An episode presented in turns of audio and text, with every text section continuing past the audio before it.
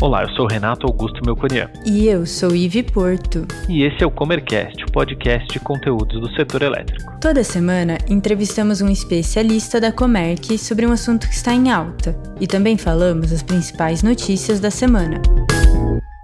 Você sabe como fazer a sua empresa migrar para o mercado livre de energia? Sabe quais são as obrigações, os direitos e o que você tem que fazer? Nesse episódio, entrevistaremos Marcos Castanho, coordenador de relacionamento com clientes na Comerc Energia, que nos explicará as seis etapas necessárias para a migração.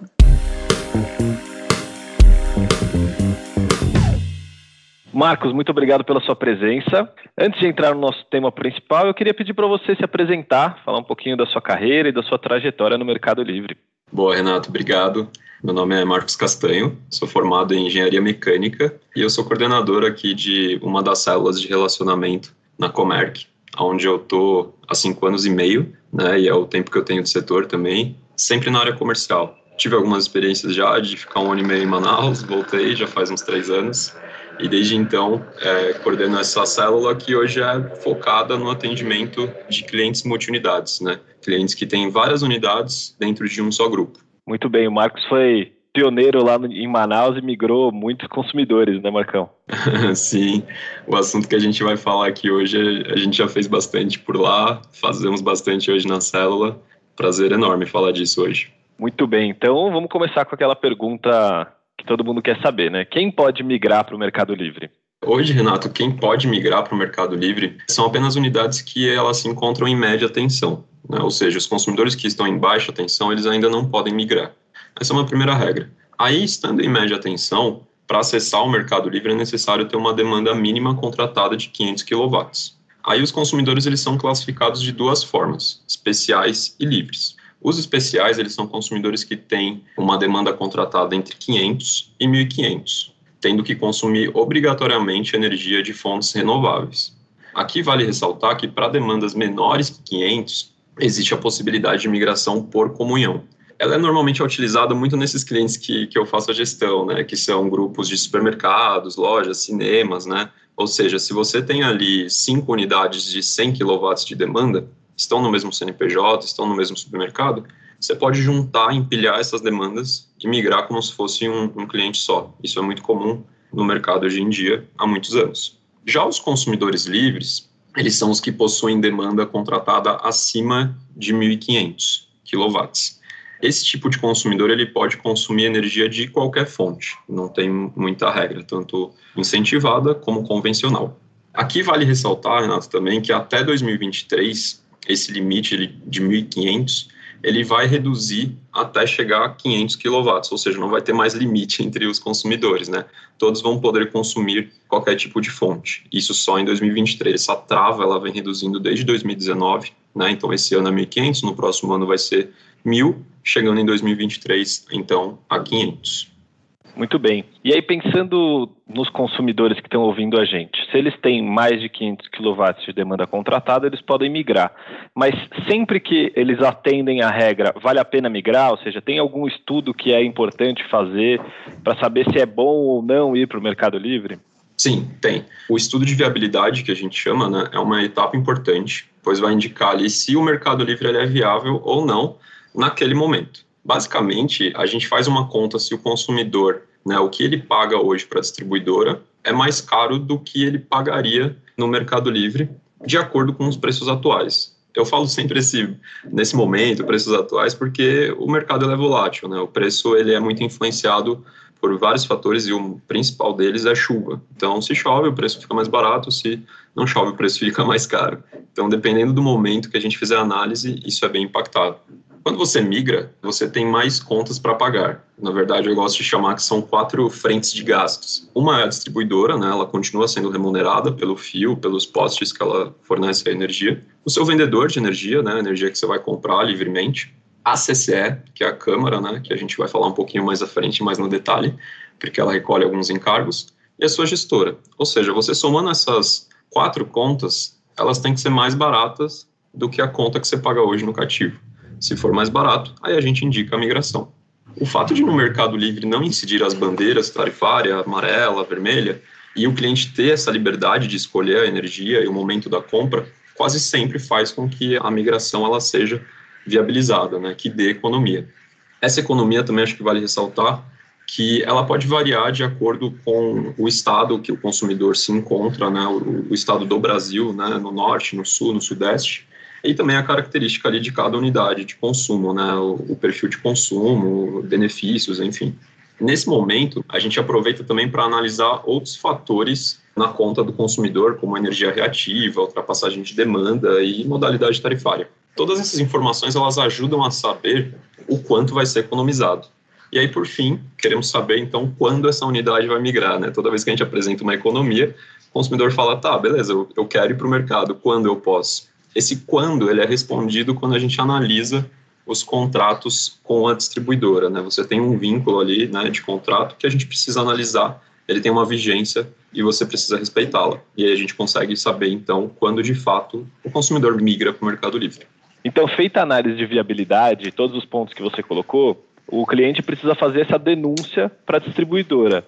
Eu estou há um tempo já no Mercado Livre, eu sei que os preços de energia sobem e descem. Como funciona a contratação de energia para esse cliente que vai migrar, Marcos? Ele faz a denúncia primeiro e depois vê se compra energia? Realmente, né? Quando você apresenta os estudos, né, e, e, o cliente ele decide de fazer a migração, ele viu um valor lá e gostou, a gente tem que tornar isso realidade. E aí, Renato, a gente sempre inicia pela compra de energia, para a gente garantir o resultado esperado. Eu digo isso pois os preços eles são voláteis, né, como eu já comentei ali no começo, e eles mudam assim praticamente todos os dias.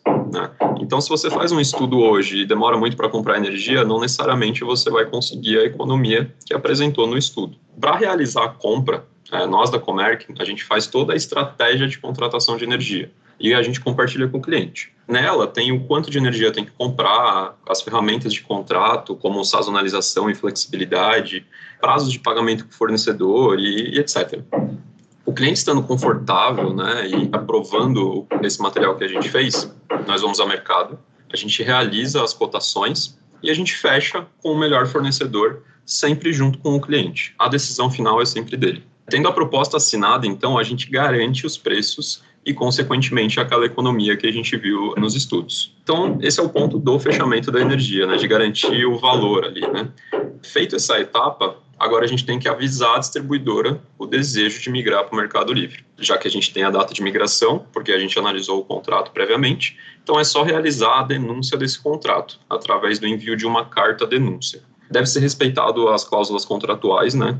E denunciar sempre com 180 dias de antecedência, para que a distribuidora se organize e o processo aconteça com segurança. Ele é demorado mesmo, ele leva em torno desses seis meses. Depois que a carta for protocolada, ela vai responder enviando alguns documentos e o processo ele vai caminhando.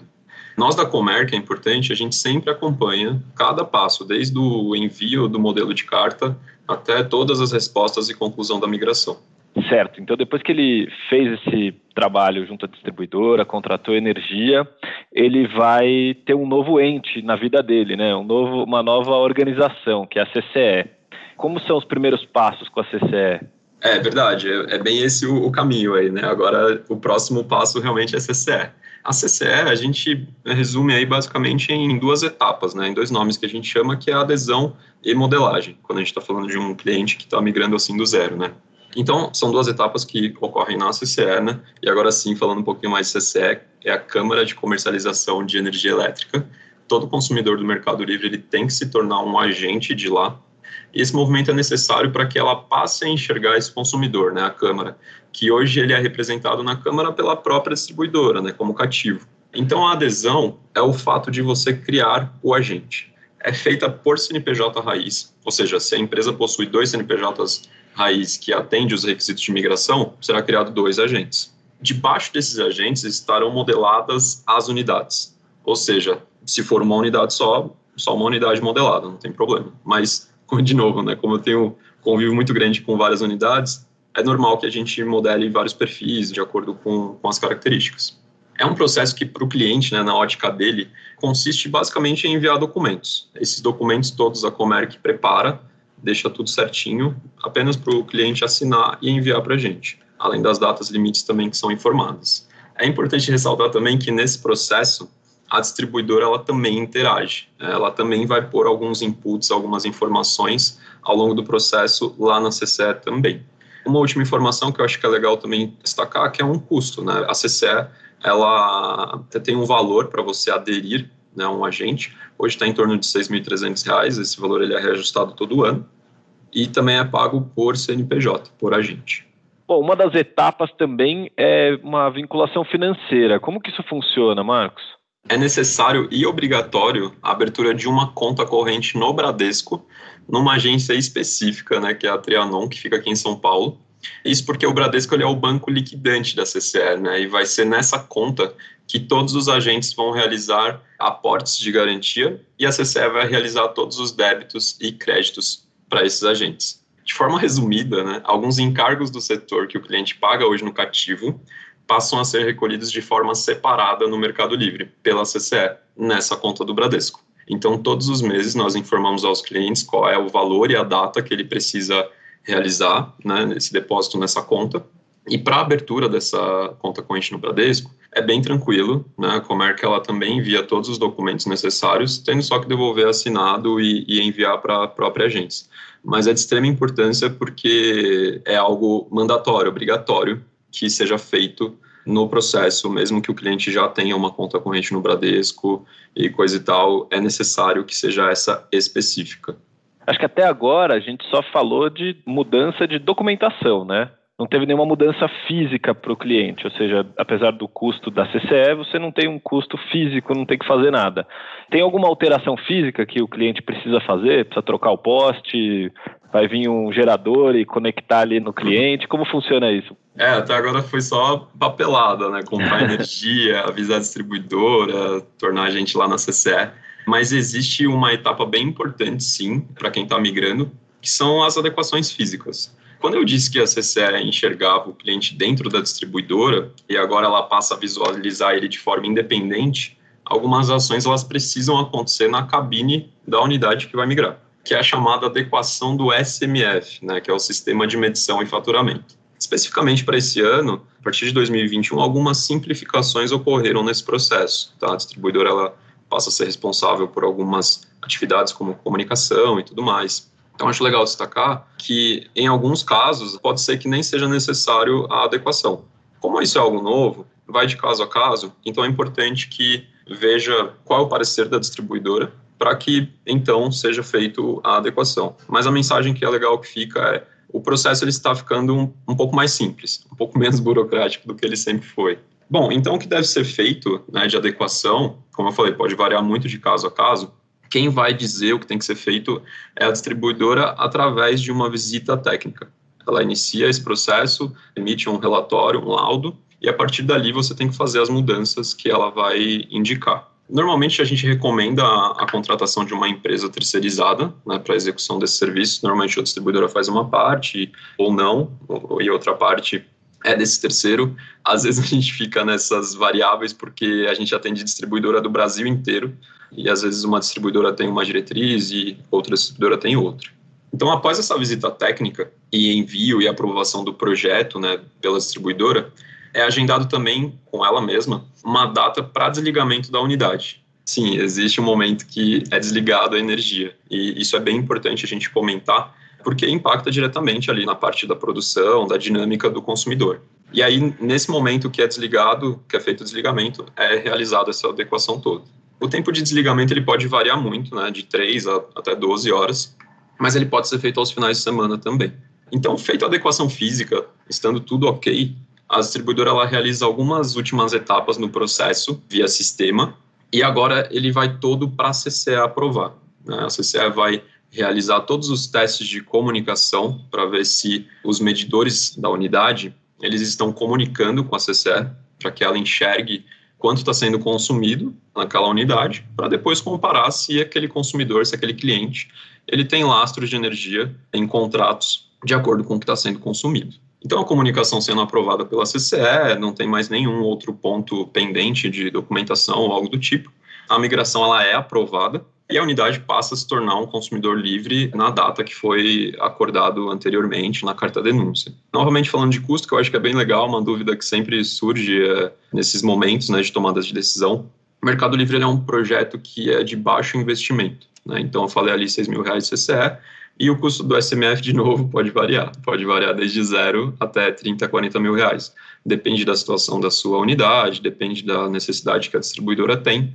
Mas, normalmente, a gente vê, né, quando você aglutina todos esses custos de investimento, a gente vê um payback de logo nos primeiros meses de economia. Essa análise a gente faz para todos os clientes também.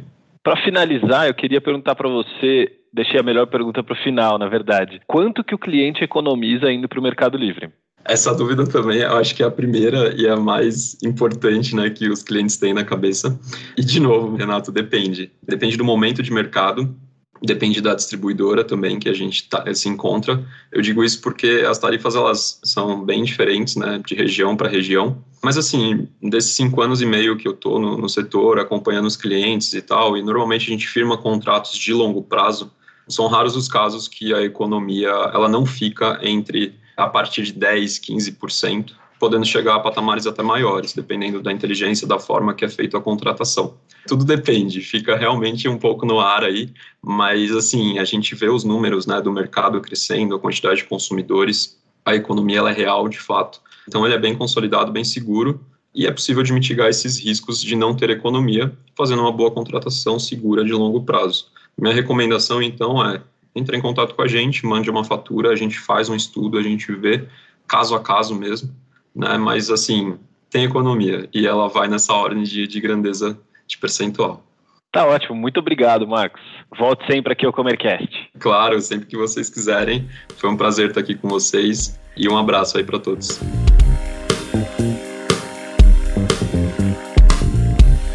E agora vamos às principais notícias da semana. Pedidos de outorga continuam em ritmo acelerado e alcançam 13,5 gigawatts em fevereiro. O número de pedidos de outorga registrados pela Agência Nacional de Energia Elétrica continua em ritmo acelerado. Depois de um janeiro na casa de 12.800 megawatts, em fevereiro foram registrados 13.508,67 megawatts de capacidade instalada, em 292 projetos. A fonte solar alcançou quase 10 gigawatts de capacidade instalada, seguida pela fonte eólica com 3,45 gigawatts e de térmicas a biomassa, com 76 megawatts. No ranking estadual, a Bahia teve cerca de 3,27 gigawatts de projetos que demonstraram interesse dos empreendedores, seguida por Minas Gerais, impulsionada pela fonte fotovoltaica com aproximadamente 3 gigawatts. O Piauí também vem se mostrando muito atrativo para projetos do segmento fotovoltaico e eólico, com cerca de 2,47 gigawatts registrados. Os impactos das eólicas nos rincões do país.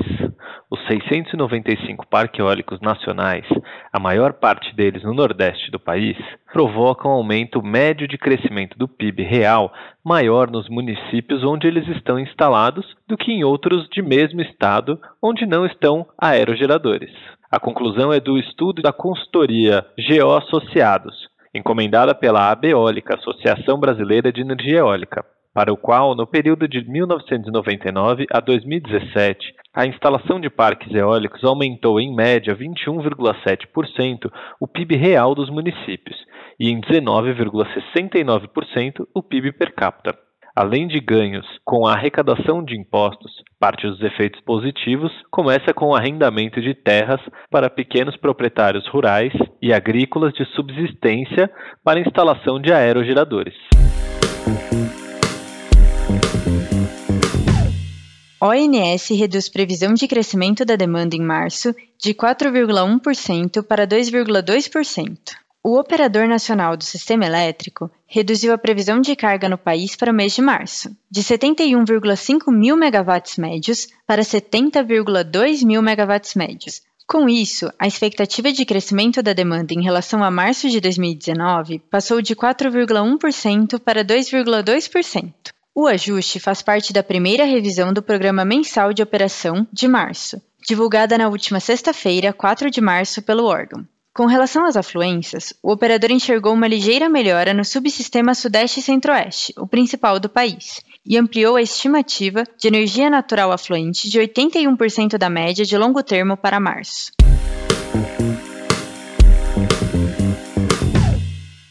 A EPE cadastra mais de 66 gigawatts para leilões de A-3 e A-4. A empresa de pesquisa energética registrou o cadastramento de 1.841 projetos que somam 66.862 megawatts de potência instalada para os leilões de energia nova A-3 e A-4 de 2021. A maior parte dos empreendimentos, 1.447, tem o objetivo de participar de ambos os certames. 54 visam apenas o A-3 e 340 apenas o A-4. A fonte com mais projetos é a Solar, com 1.050 e 41.852 megawatts de potência. Em seguida, vem a eólica com 700 empreendimentos e 22.667 megawatts. A fonte hidroelétrica, com 61 usinas e 985 megawatts, e a termoelétrica, que vem com 30 projetos, mas com a potência de 1.358 megawatts. Gostou desse episódio? Ficou com alguma dúvida ou tem alguma sugestão de tema para o Comercast? Mande para a gente em faleconosco.comerc.com.br ou nas redes sociais. Até, Até a, próxima. próxima.